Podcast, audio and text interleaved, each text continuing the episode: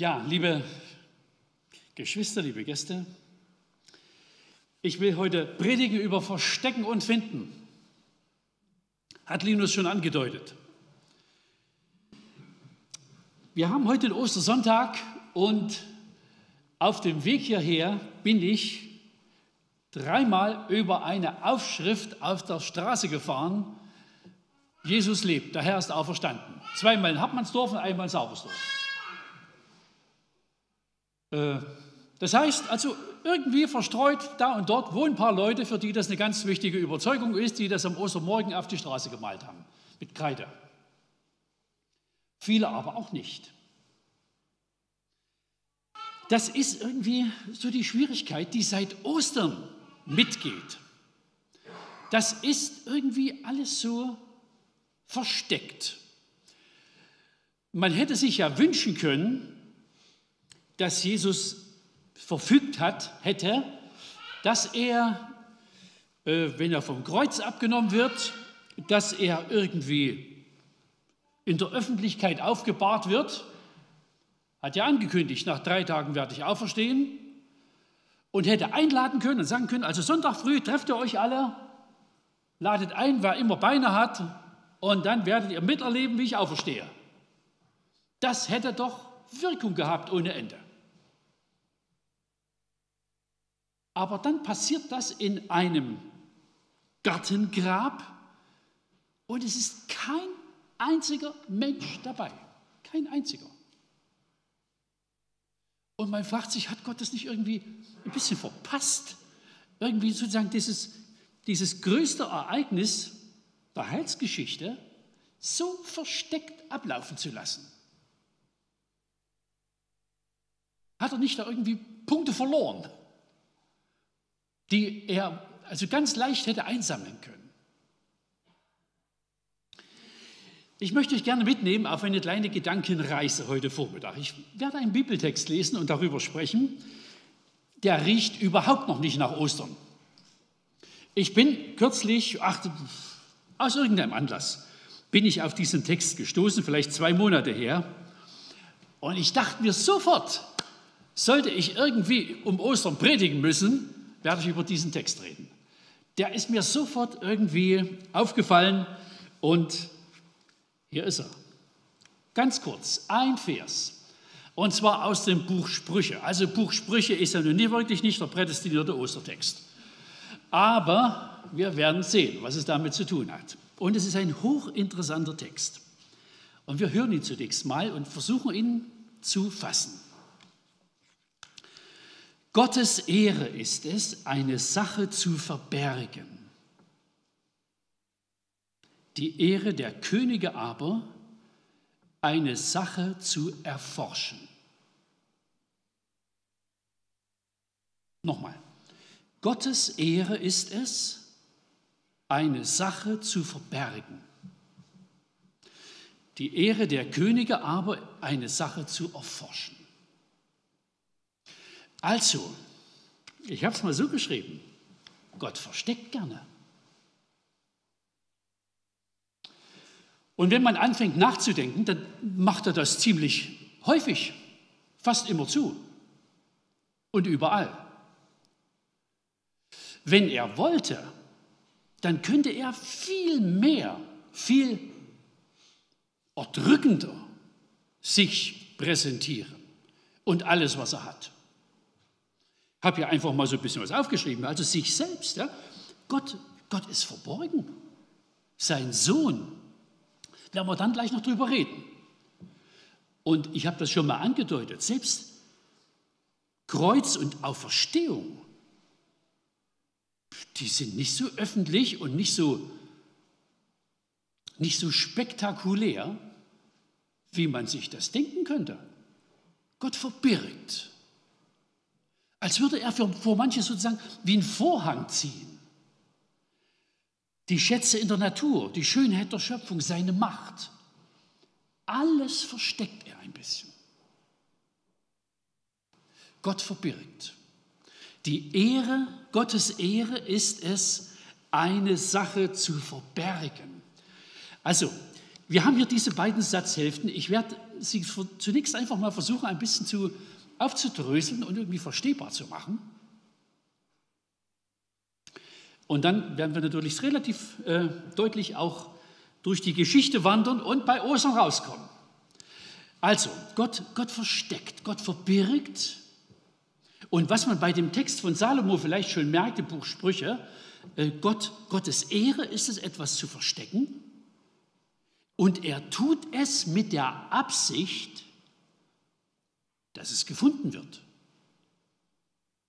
Und Salomo sagt so, also der König, ja, der, ja, das sollte jedenfalls der erste von allen sein, der sich Mühe gibt, das wieder zu finden, was Gott irgendwie verborgen hat. Und nun überlegen wir mal, was, was hat denn das mit Gottes Ehre zu tun? Wieso ist es Gottes Ehre, eine Sache zu verbergen? Ja, das ist ein bisschen ähnlich, wie wir das auch machen. Und wenn wir unsere, sagen wir mal, unsere pädagogischen Versuche äh, anschauen, dann machen wir oft was ganz Ähnliches. Ich erzähle mal, was ich diese Woche gemacht habe. Ihr müsst das gar nicht unbedingt lesen, ja, was in den gelben Kästen steht. Aber ich habe Dienstagabend, jetzt mache ich das sieben Wochen lang, ein Webinar, also ein Seminar am Computer, ja, und irgendwo sitzen Leute an dem Bildschirm zu, zu ethischen Fragen. Und ich habe am Dienstagabend versucht, dass die Leute verstehen, es gibt sozusagen bestimmte ethische Kategorien.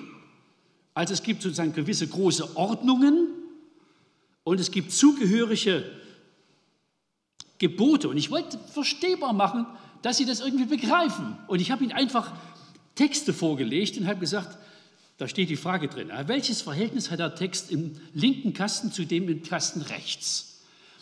Und da haben sie erstmal fünf Minuten buchstabiert. Und irgendwann sagt einer, ja, links, das ist irgendwie die Beschreibung und rechts ist die Betriebsanleitung. Und ich dachte, schön, Sie haben es gefunden. Das heißt, es ist für mich auch als Lehrer irgendwie ein bisschen, ich will Ihnen das nicht nur servieren, sondern ich will Sie kitzeln, dass Sie selber anfangen, Entdeckungen zu machen. Gottes Ehre ist es. Er er kippt es nicht nur ab, ja, seine, seine Wahrheit und seine Weisheiten, sondern er verbirgt es und es kann gefunden werden. Also das ist seine Ehre. Und das ist so das Erste, ja, er behandelt uns wie denkende Wesen, wie Wesen, die, die selber verstehen, die Zusammenhänge äh, sortieren können, einen Schluss daraus ziehen, die das aufnehmen und die am Ende auch die Bedeutung einer Sache verstehen. So behandelt er uns. Und es gibt vielleicht noch einen zweiten Grund, der, der dazu auch äh, genannt werden muss. Gottes Ehre ist es. Sein ganzer Umgang mit Menschen ist der, er hat Menschen geschaffen in seinem Bild, also mit bestimmten Qualitäten, Fähigkeiten. Ja und Nein zu sagen, also mit einer Freiheit, auch mit dem freien Willen, mit der, mit der Fähigkeit, sich einer Sache zuzuwenden oder sie auch zu ignorieren. Das ist unsere Freiheit. Und so behandelt er uns. Er, kann, er stellt eine Sache vor, ganz dezent. Man kann sie verstehen, man kann ihr nachgehen. Man kann auch sagen, interessiert mich nicht. Ich habe heute früh äh, noch irgendwie einen Kommentar gelesen, irgendwo ist geworfen worden für das neue Buch von Markus Spieker, so ein fetter Wälzer, Jesus, eine Weltgeschichte. Und es gab so ein paar Kommentare dazu. Und der eine hat geschrieben, die ganze Geschichte mit dem Opfer berührt mich überhaupt nicht mehr. Das kann ich nicht mehr, nicht mehr vorstellen. Punkt. So, damit kann der alt werden und auch sterben. Das hält Gott im Himmel aus. Aber wenn jemand irgendwie ein bisschen eine wache Antenne hat und sagt, oh, das muss ich mal versuchen zu verstehen. Das wird er verstehen können. Also so geht Gott mit Menschen um. Und deshalb ist sozusagen dieses Wesen, glaube ich, ganz gut verstehbar. Es ist Gottes Ehre. Er sagt, manche Dinge nehme ich weit zurück. Die verberge ich ein bisschen. Offen, natürlich das muss ich vielleicht ja auch noch dazu sagen, wenn Gott sich nicht offenbaren würde, ja, wenn er das nicht wollte, wir wüssten gar nichts. Wir würden überhaupt nichts wissen von Gott.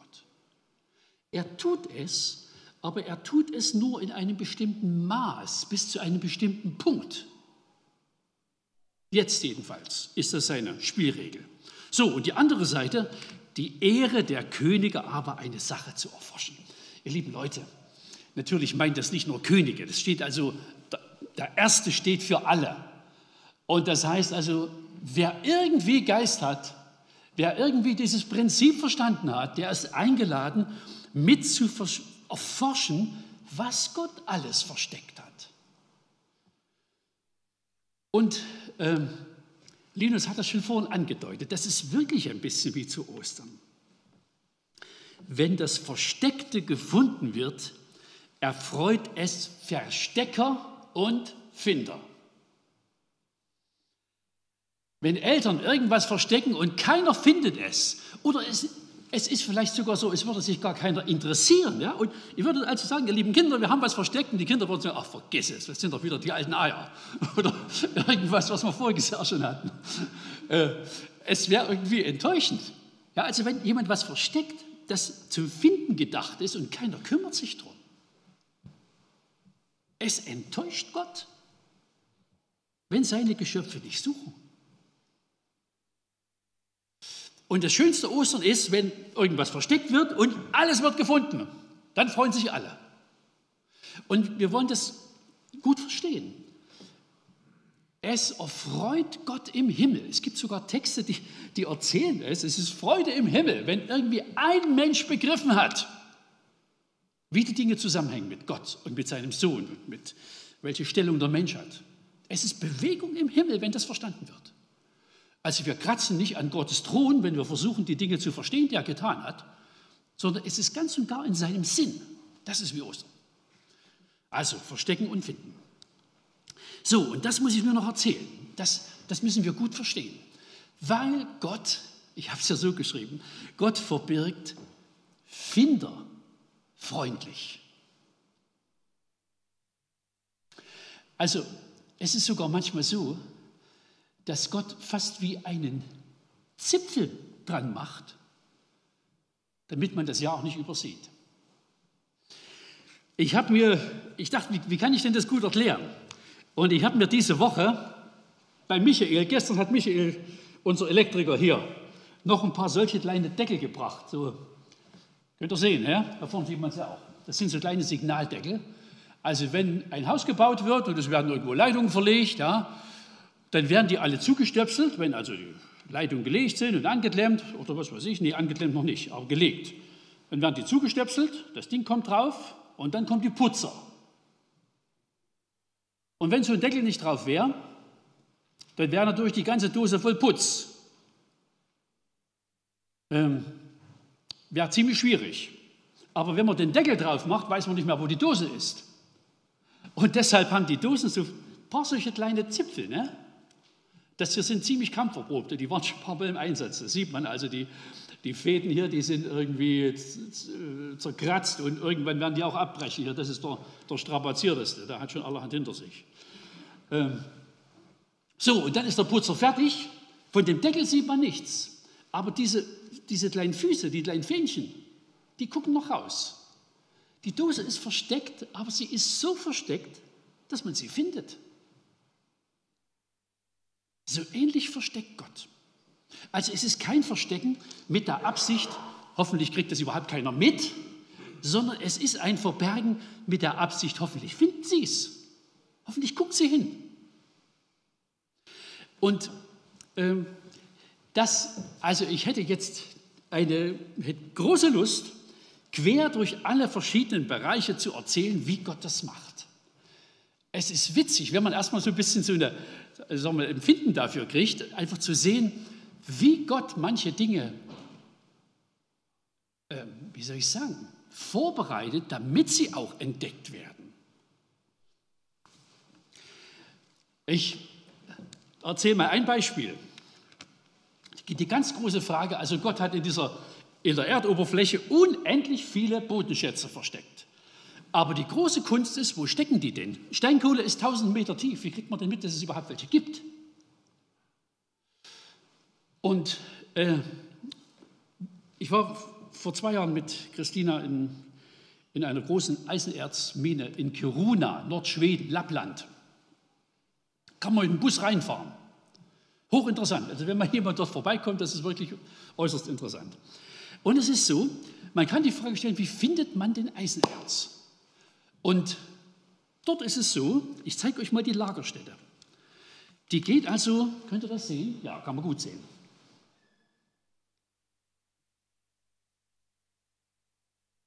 Na, ein bisschen schwach. Also diese schräge Linie, die da so von rechts oben nach links unten geht, dieser Schacht, das ist der Eisenerzkörper. Der geht bis keine Ahnung wie tief. Also die tiefste Sohle ist 1300 Meter und der geht immer noch weiter. Aber es hat oben, der, der Erzkörper steht so schräg und die letzte Spitze hat oben rausgeguckt. Das heißt, von 1900 ungefähr bis 1960 hat man im Tagebau Eisenerz abgebaut, weil man, ja, es lag halt oben drauf. Hat er gesehen, das rostet, das ist sehr eisenhaltig, 60 Prozent Eisenerzgehalt, also sehr viel Eisen, wenig Abraum. Und so hat man hier abgebaut, also mit einer Hacke und mit Lorn, ja, und hat das also weggefahren. Und dann war sozusagen diese Mütze, die rausgeguckt hat, weg. Und seitdem macht man halt im äh, Tiefbau. Und Ihr könnt ja hier vorne sehen, ne? ungefähr das Graue, da ist man jetzt, das Blaue, da, das Eisenerz ist noch drin. Nee, muss das mal weiterschalten. Ähm, also das, was links unten so das Blaue ist, das steckt noch drin. Jede Nacht wird gesprengt. Jede Nacht werden etwa 80.000 Tonnen Erz abgesprengt. Jede Nacht.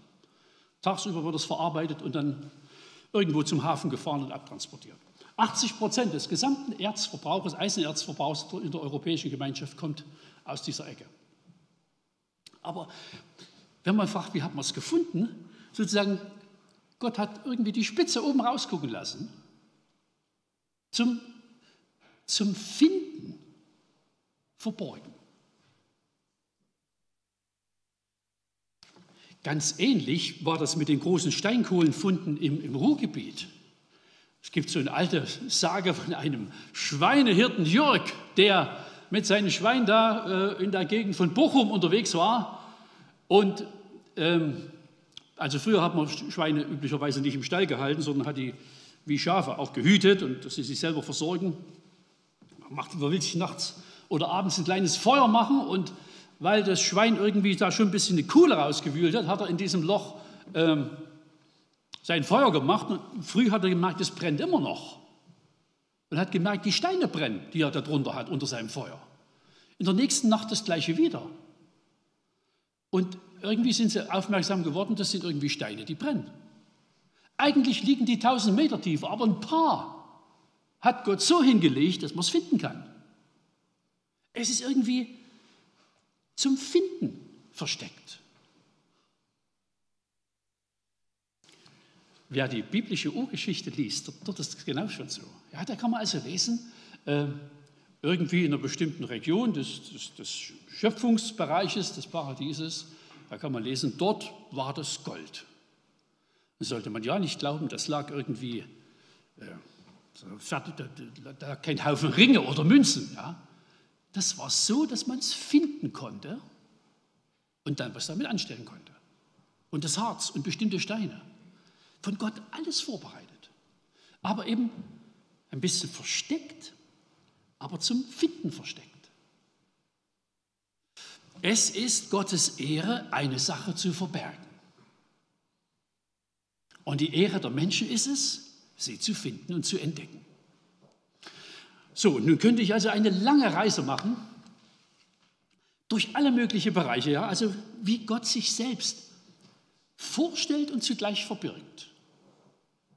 Oder die Schönheit in der Schöpfung, ja, das ist also wie, wie sozusagen eine Ästhetik an allen möglichen Ecken zu finden ist. Im Mikrokosmos, im Makrokosmos, auf dem, in der Tiefsee, überall, überall.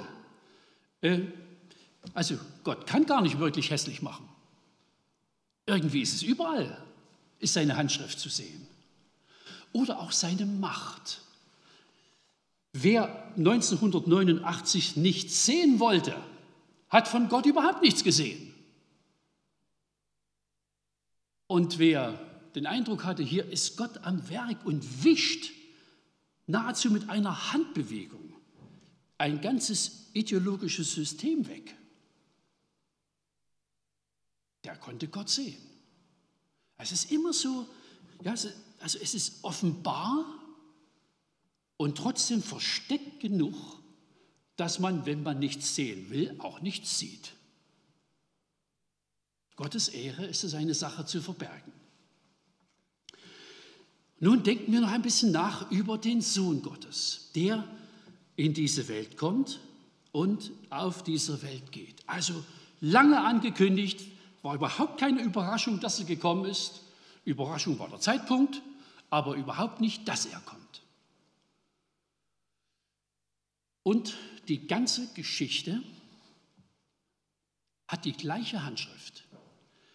Es ist wieder so, dass es um diesen Sohn eine Mischung gibt aus Verbergen und trotzdem genug zeigen. Ich habe mir einen Bibeltext hergeschrieben, wo man das sehr schön buchstabieren kann. Markus 1, also ganz am Anfang seiner Wirkungsgeschichte, Jesus heilt einen Aussätzigen. Aussätzige wurden nie geheilt. Die sind üblicherweise an ihrem Aussatz gestorben. Und er heilt einen. Und natürlich, ähm, es liegt auf der Oberfläche, der könnte schnattern und schwafeln und erzählen ohne Ende. Wo gab es das schon?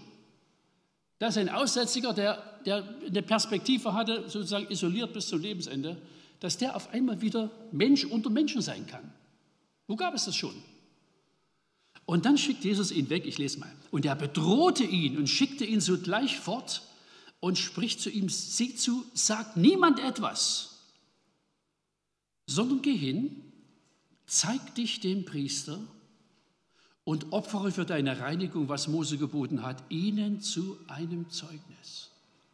Er sagt, du, das ist, das ist wirklich groß, aber halt mal die Klappe. Kannst du später drüber reden. Jetzt bist du mal ruhig. Aber du kannst schon mal eine Duftmarke setzen. Geh mal zu den Priestern und sag, du bist gesund geworden. Sollen wir gucken, ob sie noch irgendwas finden. Versteht ihr? Also er sagt, sag keinen Satz, aber zugleich sagt er, zeig dich mal denen, die, die, die sozusagen, die das wissen müssen, dass ja einer gekommen ist, der keine Furcht vor Krankheit hat. Und da schickt er ihn zu den Priestern. Also da merkt man das wieder. Das ist sozusagen verborgen, aber nicht so, dass niemand was wissen darf, sondern es ist ein Verborgensein zu dieser Zeit, zu bestimmten Umständen, bis eine Zeit reif ist. Und dann ist es soweit. Und ich habe das hier einfach mal zusammengefasst. Man, könnte, man kann das bei jeder Station, die uns überliefert ist, kann man das irgendwie ähnlich beobachten. Von der Geburt bis zur Auferstehung ist das Leben eine Mischung aus Verborgenheit und Erkennbarkeit. Und jetzt fange ich schon mal an, ein bisschen zu sortieren. Es geht bei der Geburt los, ja. Ähm,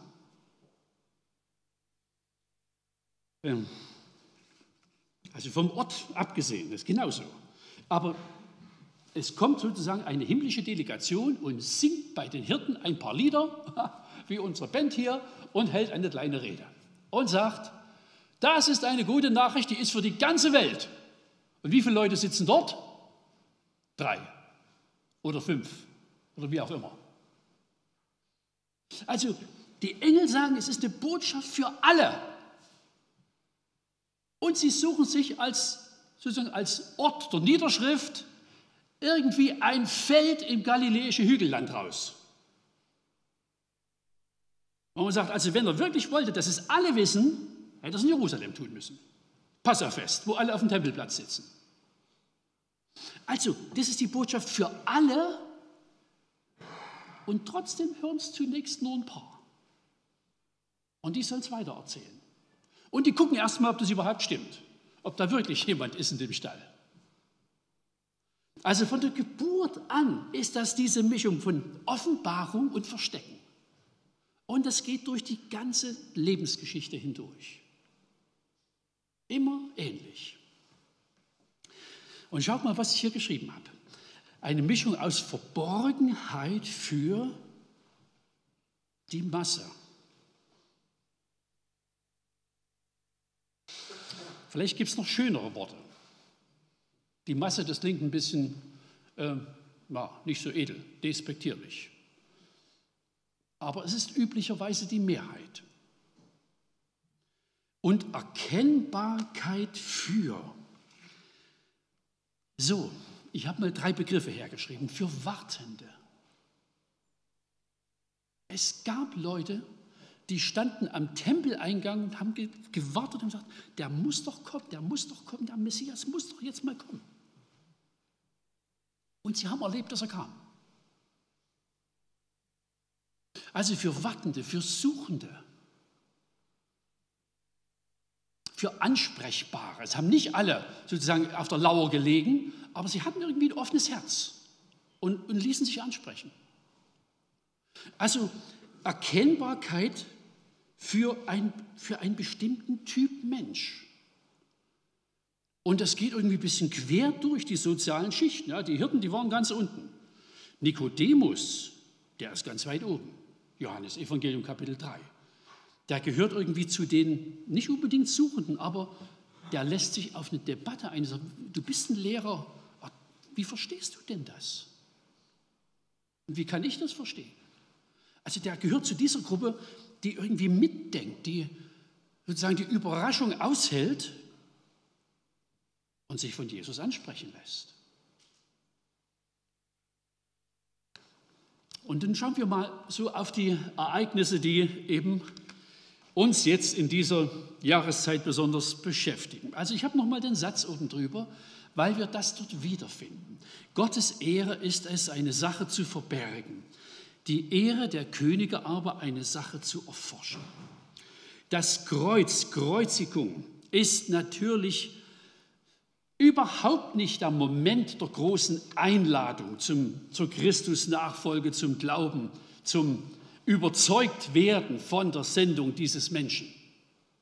Überhaupt nicht.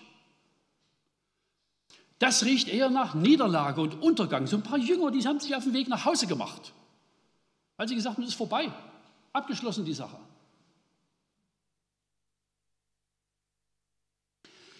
Und es ist merkwürdig, mitten in dieser Angelegenheit, die eigentlich gar nicht aussieht wie Gottes Offenbarung, passiert es, dass es in einem Menschen aufblüht, aufleuchtet. Mann, das ist, doch nicht, das ist nicht ein üblicher Verbrecher. Das ist doch ein anderer. Das ist hier der Mann, der mit ihm am Kreuz hängt. Wer vorgestern da war, über diesen Text haben die Männer ein paar Sätze gesagt. Dann sagte er, dieser eine Mitgekreuzigte, Jesus, denk an mich, wenn deine Herrschaft beginnt. Und er hat verstanden, dass er am Kreuz hängt. Das ist gut begründet. Dass der am Kreuz hängt, überhaupt nicht. Das hat andere Gründe. Und Jesus antwortet ihm, ich versichere dir, heute noch wirst du mit mir im Paradies sein. Also das Kreuz, nicht nur die Umgebung des Kreuzes, sondern ein Mann am Kreuz kann entdecken, wer der Nachbar ist, der da in der Mitte hängt. Oder ein Römer, auch nochmal Kreuzigung und ähm, Hinrichtung, üble Geschichte. Als der Hauptmann, ein Römer, der vor dem Kreuz stand, als der Hauptmann, der vor dem Kreuz stand, Jesus so sterben sah, sagte er, dieser Mann war wirklich Gottes Sohn. Versteht ihr? In den unmöglichsten Situationen fassen Menschen diesen Zipfel und sagen, ach, das ist ja doch ein ganz anderer. Vielleicht hat er ihn mit ans Kreuz genagelt, so, dann machen die jede Woche Verbrecher annageln. Und hier merkt er, es geht ihm das Licht auf. Das muss Gottes Sohn sein. Das war er. Das war er ganz sicher. Ganz sicher. Also hier merkt man diese Diskrepanz auch wieder. Ja? Gott lässt seinen Sohn am Kreuz hinrichten. Und er erträgt das. Und er lädt ihm die Schuld dieser Welt auf. Das Lamm Gottes. Ich habe heute früh äh, Evangeliumsrundfunk den, äh, vom ERF, den Bibelserver, äh, mit dem arbeite ich ziemlich gerne aufgeschlagen. Da steht jetzt über Ostern eine kleine Titelzeile unten drüber. Es geht nicht um einen Hasen, es geht um das Lamm. Jesus. Der hängt, der hängt hier. Der hängt hier. Und versteckt, ja, seine Majestät ist versteckt. So verhüllt, wie man es nur überhaupt zudecken kann. Und siehe da, auch da sehen Menschen, wer er wirklich ist. Oder dann eben Auferstehung, das leere Grab. Ich habe vorhin schon gesagt, da war überhaupt keiner dabei, nicht ein einziger. Und wo man sagt, lieber Gott, war das eine gute Idee? Keiner hat es miterlebt. Aber auch da kann man sehen, ja, also dann wird es entdeckt, ne, am Ostermorgen, Sonntagmorgen, gehen die ersten hin, ein paar Frauen, die eigentlich äh, sich nochmal um äh, das Einbalsamieren kümmern wollen und sie beobachten, der Stein ist weg, das Grab ist offen. Und dann gehen die Jünger hin, Petrus und Johannes, und Johannes erzählt über sich selbst, er nennt seinen Namen nicht, aber unverkennbar meint er sich selbst. Und dann, dann sind sie also hingerannt, äh, Petrus und Johannes. Johannes ein bisschen schneller, weil er jünger war, aber hat sich nicht getraut reinzugehen. Und ähm, dann lese ich hier Vers 8, so die zweite Hälfte. Jetzt ging auch der andere Jünger, also das ist Johannes, der zuerst angekommen war, hinein.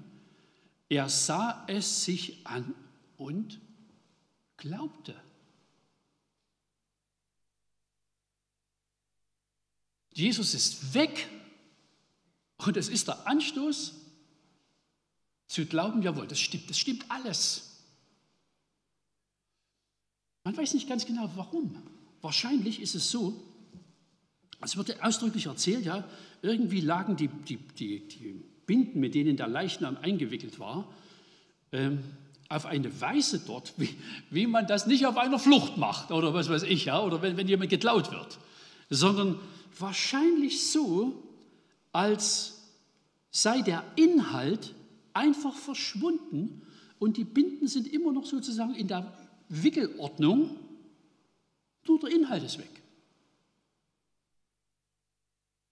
Und das war für Johannes der Moment, wo ihm klar war, also ist Jesus wirklich auferstanden. Der lebt jetzt. Er hat ihn nicht mal gesehen.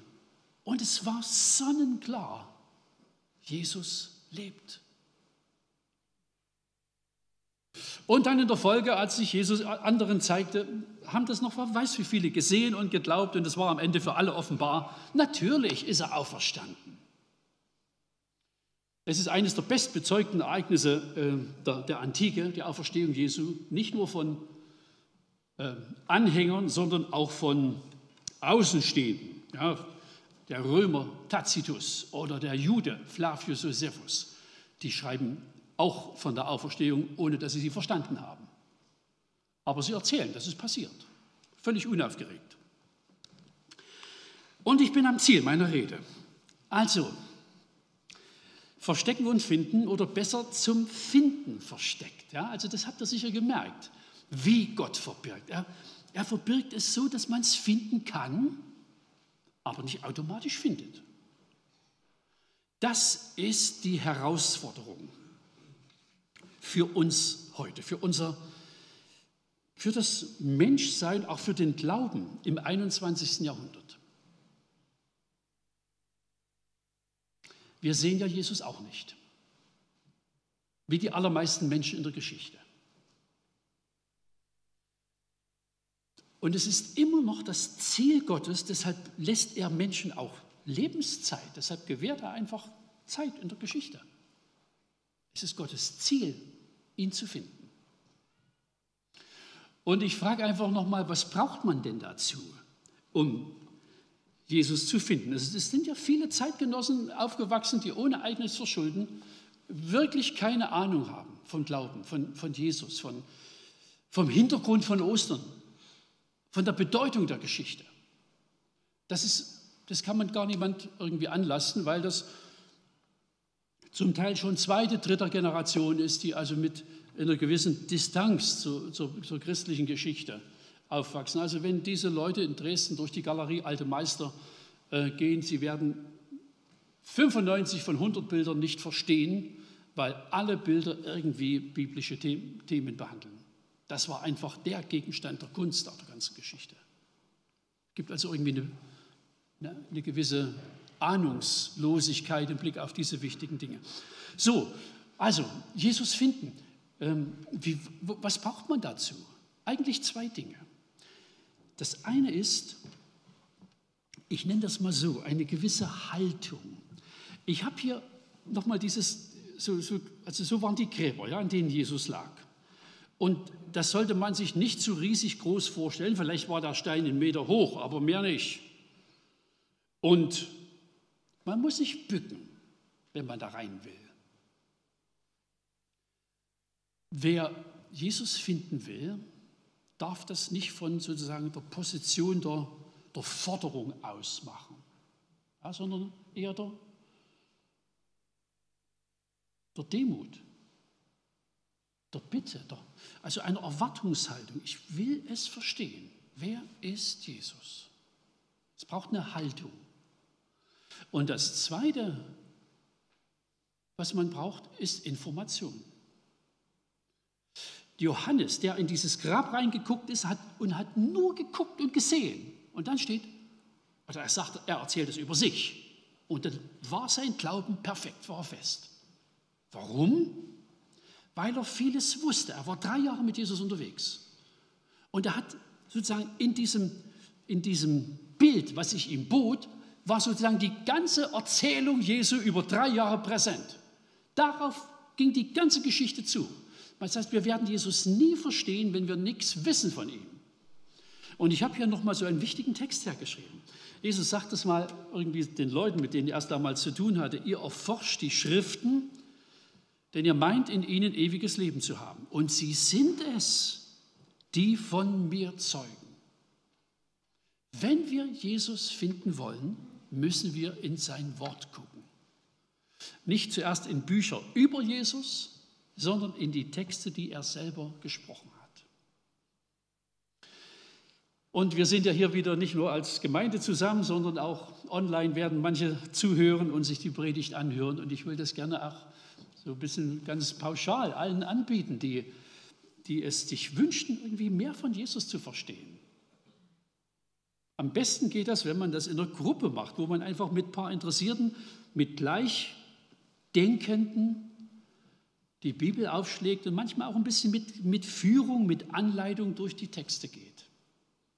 Da wird man Jesus finden. Das geht gar nicht anders. Und wer irgendwie nach so einer Ebene sucht, wo er sagt, ich, das würde ich ganz gerne machen, ich, ich habe schon wirklich Interesse zu, zu, zu, verstehen, wer ist Jesus? Warum musste er am Kreuz sterben? Warum ist das ein Feiertag, dass einer stirbt? Das ist erklärbar und verstehbar, wenn man es gelesen hat. Deshalb herzliche Einladung. Also wer, wer, wer danach sucht, diese Wissenslücke lässt sich beheben. Wir haben immer irgendwie Kreise und Gruppen, wo, wo Leute zusammensitzen und einfach verstehen wollen, warum kam Jesus? Wer ist Jesus? Man braucht also eine, eine Quelle, aus der man sozusagen schöpfen kann, aus der man Informationen über Jesus kriegt. Und dann geschieht das wie, wie es immer geschah in der, in der Kirchengeschichte. Es kommen nicht die Hunderttausende zu Jesus, aber die, deren Herz aufgeht. Ja, wie der Mann am Kreuz oder der römische Legionär oder Johannes, der in das leere Grab guckt oder wie auch immer. Ganz, ganz unterschiedlich, wie das passiert. Aber Jesus sagt mal, wer mich sucht, von dem will ich mich finden lassen. Er sagt das explizit. Diese Suche wird Erfolg haben. Die ist nicht ohne Ertrag. Und wir wünschen sehr, dass Ostern 2021 irgendwie ein Moment ist, wo man irgendwie sich auf den Weg macht, auf die Suche nach dem, an dem das ewige Leben hängt. Und wer immer mal auf eine Baustelle kommt ja, und so diese Deckeln sieht, das ist auch was, ja? Versteckt, um es wiederzufinden. So verbirgt Gott. Er will gefunden werden. Dazu erbitten wir seinen Segen. Wir hören jetzt noch ein schönes Lied. Jesus, meine Hoffnung lebt.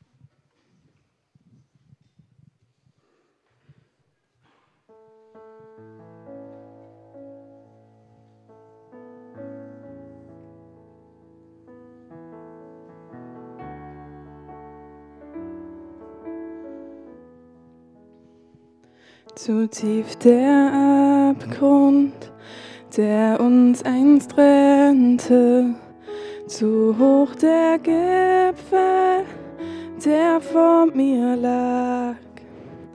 Voller Verzweiflung sah ich zum Himmel, sprach deinen Namen in die Nacht. Und in das Dunkel kam deine Güte, zerriss die Schatten tief in mir. Die Nacht bezwungen, der Sieg errungen. Jesus, meine Hoffnung lebt. Unvorstellbar ist deine Gnade, so unbegreiflich ist deine Gunst.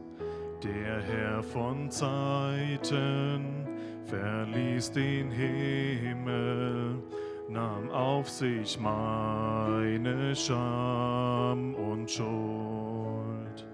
Das Kreuz bezeugt es, mir ist vergeben. Der König selbst nennt mich sein Kind. Er ist mein Retter und ich gehöre ihm. Jesus, meine Hoffnung lebt. Halleluja, preis den, der mir Freiheit gab. Halleluja, er besiegte Tod und Grab. Alle Ketten sind gesprengt von dem Gott, der Rettung bringt. Jesus, meine Hoffnung lebt. Halleluja, preis den, der mir Freiheit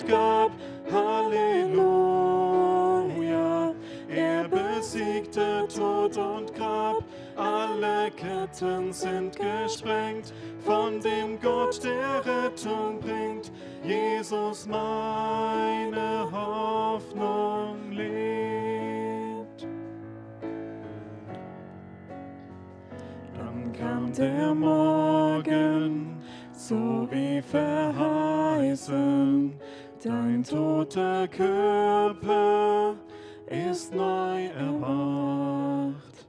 Mit lauter Stimme hast du verkündet, kein Grab hat nun Anspruch mehr auf mich. Dann kam der Morgen, so wie verheißen, Dein toter Körper ist neu erwacht. Mit lauter Stimme hast du verkündet, kein Grab hat nun Anspruch mehr auf mich. Halleluja, preis den, der mir Freiheit gab. Halleluja, er besiegte Tod und Grab. Alle Ketten sind gesprengt von dem Gott, der Rettung bringt. Jesus, meine Hoffnung lebt. Jesus, meine Hoffnung lebt. Jesus, meine Hoffnung lebt.